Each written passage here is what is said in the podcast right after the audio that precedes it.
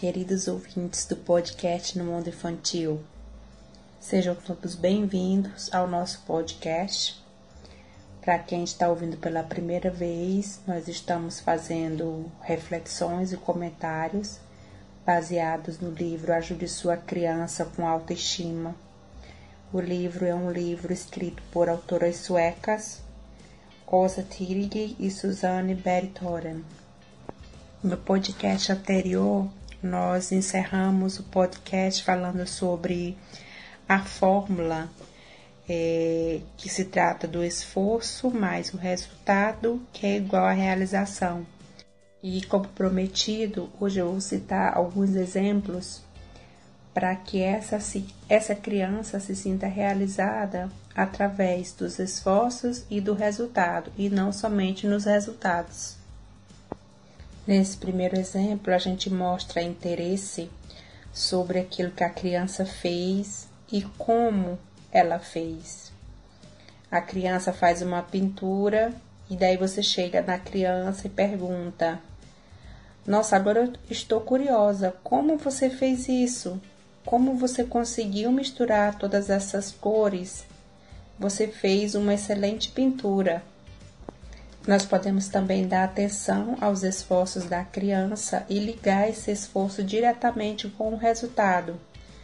Um exemplo claro é quando a criança está estudando o significado das palavras e daí o educador pode falar para ela: eu, eu sei que você se dedicou bastante para o significado dessas palavras e agora você conseguiu acertar todas muito bem.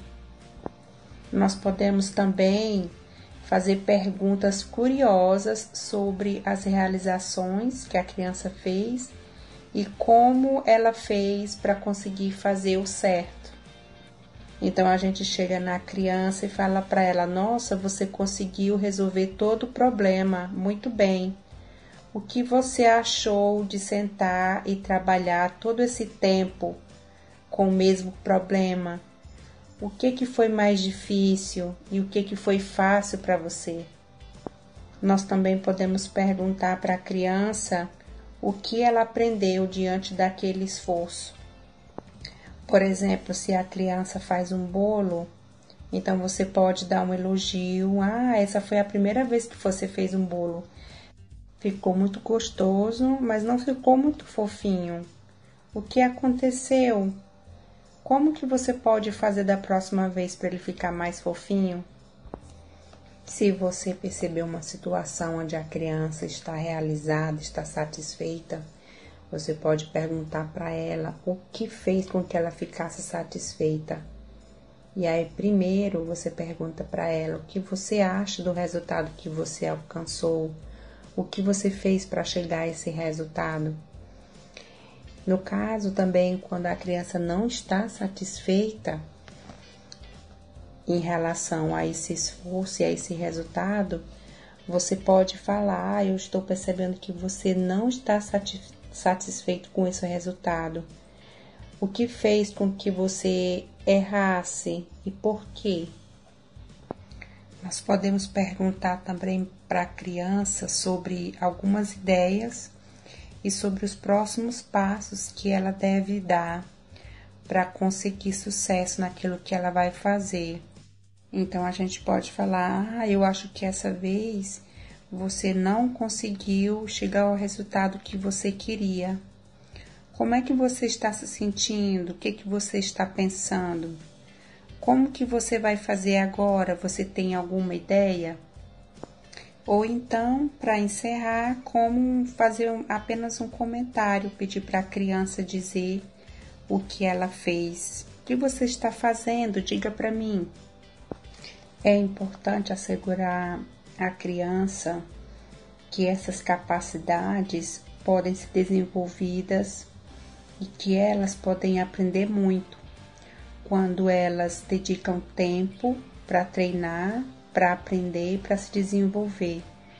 É importante que a gente fale o significado de se esforçar e de tentar de novo, apesar dos desafios e dos resultados não serem tão bons como elas esperam.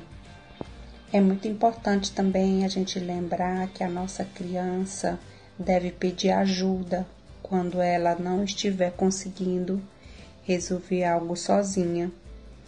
E é importante também fazer com que a criança acredite nas capacidades dela, que essas capacidades elas podem se desenvolver e podem melhorar cada vez mais. Na maioria das vezes, as crianças são conscientes quando algo não aconteceu como elas desejariam. E quando a gente suaviza sobre o erro da criança, nós estamos aí dando uma mensagem de que é errado a falhar quando elas falham. Muitas vezes somos nós, os adultos, que nos preocupamos, a gente mostra para a criança essa preocupação e a gente não quer que ela sofra pelo fato dela não ter conseguido realizar aquilo que era preciso. Então, quando a criança falhar, o que a gente pode fazer é confirmar e conversar com a criança sobre aquele resultado. Nós devemos ouvir a nossa criança o que ela está sentindo e em seguida nós podemos falar a ela que é natural, que não tem perigo em errar. E tá tudo bem também em a gente não aceitar ou não querer, não concordar que a criança não errou ou falhou. Mas o que a gente não pode fazer é diminuir a própria experiência da criança diminuir os sentimentos dela, as reações dela, o que ela pensa. Quando a psicóloga americana Angela Duckworth trabalhava em sala de aula, ela observava que nem sempre aqueles alunos que tinham mais inteligência ou que tinham mais talento conseguiam seguir adiante, obter mais sucesso. Ela parou de trabalhar como professora e começou a estudar sobre esses recursos, de que forma e por que que haviam pessoas que tinham essa capacidade de lutar mais e de não desistir diante das dificuldades. Até que ela chegou a essa teoria do grit. Eu dei uma pesquisada na internet no Brasil e eu não encontrei nenhum termo em específico em português para essa palavra grit. E essa palavra grit, ela é usada tanto no sueco como no inglês. Essa palavra quer dizer traços de personalidades ou uma capacidade que nós temos. É, são características de uma mistura de paixão e de resistência. O grit ele está acoplado ao interesse. Quer dizer que uma pessoa que tem um grit em conexão com alguma atividade, não quer dizer exatamente que ela tem esse grit em todo o processo. Um exemplo que é citado aqui no livro é uma adolescente que tem muita paciência quando vai treinar jogar a bola de basquete no cesto, mas que ao mesmo tempo não tem nenhuma força para estudar para a prova de religião. E aí eu queria relembrar vocês sobre a abordagem dinâmica e a abordagem estática, porque ela está totalmente associada ao grit. As pessoas que têm muito grit, elas têm, na maioria das vezes, uma abordagem dinâmica e elas consideram que, que podem se desenvolver mesmo com toda a resistência. Já as pessoas que têm uma abordagem estática, elas não veem nenhum significado em tentar se desenvolver ou tentar desenvolver o seu próprio grit do começo, se elas não perceberem que elas têm isso. Essa longa paixão e essa resistência, ela acontece com maior frequência a partir do momento que a gente vai ficando mais velho. E a explicação para isso é que a gente encontra sempre novas situações e grande parte dessas situações exigem que a gente encontre novos caminhos para a gente se comportar. Se não funciona na primeira vez, então a gente aprende a tomar um outro caminho, a gente aprende com os erros e a gente tenta de uma nova forma. Nós aprendemos com o passar da vida que os esforços de acordo com esses esforços, a gente obtém um resultado e que a gente vai mudando com o passar do tempo, dependendo aí das nossas necessidades. Então, essas exigências vão ser simples e vão nos ensinar algo novo. Nossas experiências de vida afetam as nossas capacidades e afetam também essa paixão a longo tempo. E durante esse processo, durante essas experiências, nós descobrimos o que é importante para nós e o que realmente nos interessa. Então, quanto maior essas experiências, maior e mais intensivo vai ser o nosso grit, porque a gente começa descobrindo as nossas capacidades de responder a essas exigências e também aquilo que a gente é motivado. Aí vem a pergunta: mas dá para treinar o grit em crianças e adolescentes? Segundo as autoras do livro, é uma resposta muito difícil, porque existem vários fatores e comportamentos que a gente pode refletir sobre isso e também que a gente pode aí estimular as crianças e os mais jovens, pelo fato deles ainda não terem muita experiência, mas existem essas duas essas duas é, situações, né? São os fatores e os comportamentos que podem abrir os nossos olhos e nos fazer estimular esse grito na criança e no adolescente. Um dos fatores que as autoras citam no livro que a gente pode encorajar o grit na criança e na adolescente é que a gente seja um modelo para essa criança, que a gente mostre para essa criança que a gente tem os nossos próprios interesses, que a gente dedica tempo, que a gente se esforça. Então, que a gente mostre de uma forma natural esse aprendizado para a criança. Mesmo que a gente, como adulto, não tenha aí uma paixão, uma inspiração, mas nós podemos buscar inspiração ou paixão nas nossas crianças. E já que a gente está falando de paixão, nós podemos concluir que a paixão ela começa a partir de um interesse. É esse interesse que ativa a nossa motivação e a nossa capacidade de força para que a gente se dirija para a realização dessa atividade. Não dá para forçar esse interesse sem antes ter uma interação com o ambiente. E essa curiosidade e essa energia de descobrir acaba estimulando o interesse da criança e encoraja ela a procurar os seus próprios interesses. As crianças elas só fazem coisas que são divertidas para ela. Então, um exemplo é quando a criança brinca uma brincadeira durante um longo tempo sem realmente ter ali um objetivo. E é isso que dá uma sensação de satisfação na criança. Então, primeiro é importante que a criança tenha um interesse e depois ela começa a dedicar tempo. Depois ela vem começar a treinar para, que para que aquele interesse se desenvolva e vira aí uma paixão. A maioria das crianças amam quando os cuidadores mostram curiosidade, quando a criança está fazendo alguma coisa ou tem interesse por alguma coisa.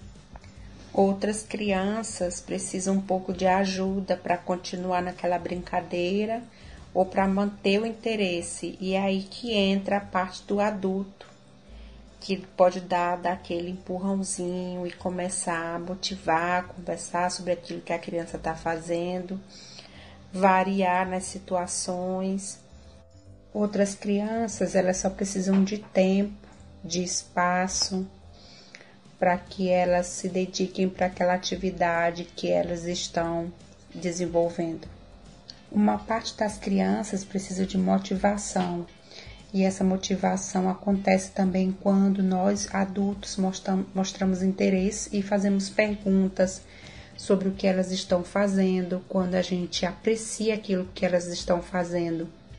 Nós podemos vibrar com essa criança, nós podemos dar aplausos ou dar elogios, mas é muito importante ter cuidado para não exagerar nessa resposta, porque essa experiência que a criança está tendo, quando a gente dá essa, esse elogio demasiadamente, a criança acaba focando em executar aquela tarefa. Ela quer só fazer, fazer, mas não encontra nenhum prazer, nenhuma alegria e acaba desistindo no meio do caminho ou perdendo o interesse. Outras crianças ficam felizes quando o adulto apenas se senta ali do lado, fica ouvindo, perguntando. E outras também querem um engajamento maior aí do pai ou da mãe ou do educador. Então, quando você perceber que a criança já está com esse interesse estabelecido, nós podemos começar a trabalhar, ajudar a criança em pequenos passos é, a receber esses desafios que são difíceis, para que ela aprenda mais e também que ela adquira mais conhecimentos. Você pode mostrar o que ela já conseguiu e também pode dar atenção aí aos esforços que ela fez o resultado que ela conseguiu e também de como foi divertido que ela conseguiu vencer essas dificuldades. As pessoas que têm um grit, elas treinam metodicamente e elas mostram uma capacidade de se manterem focadas. Elas escolhem sempre aprender. Elas gastam tempo para treinar e também são conscientes e trabalham por um de uma forma estruturada. Então nós como adultos devemos treinar e ensinar a criança a aprender dentro de uma estrutura e também com um propósito. Mas é importante que a gente observe a criança se ela realmente está treinando ou está com interesse naquela atividade porque ela mesma escolheu. Porque se isso não acontecer, mesmo com todos os esforços dos adultos, dos pais, é, motivando, elogiando, de acordo com o tempo, a criança vai perder essa motivação e o interesse em realizar aquela atividade porque não foi ela que escolheu. Nós encerramos por aqui o nosso podcast de hoje. Muito obrigado por você ter me acompanhado até aqui e nós nos vemos no próximo podcast. Eu quero relembrar vocês que vocês podem me seguir lá no Instagram. O nome do Instagram é No Mundo Infantil Podcast. Lá eu posto vários posts todos voltados para educação infantil, com dicas, temas interessantes. Lá também você vai acompanhar um pouco da minha vida pessoal. E também eu convido você a me seguir aqui pelo Spotify ou por essas outras contas que você está ouvindo o podcast.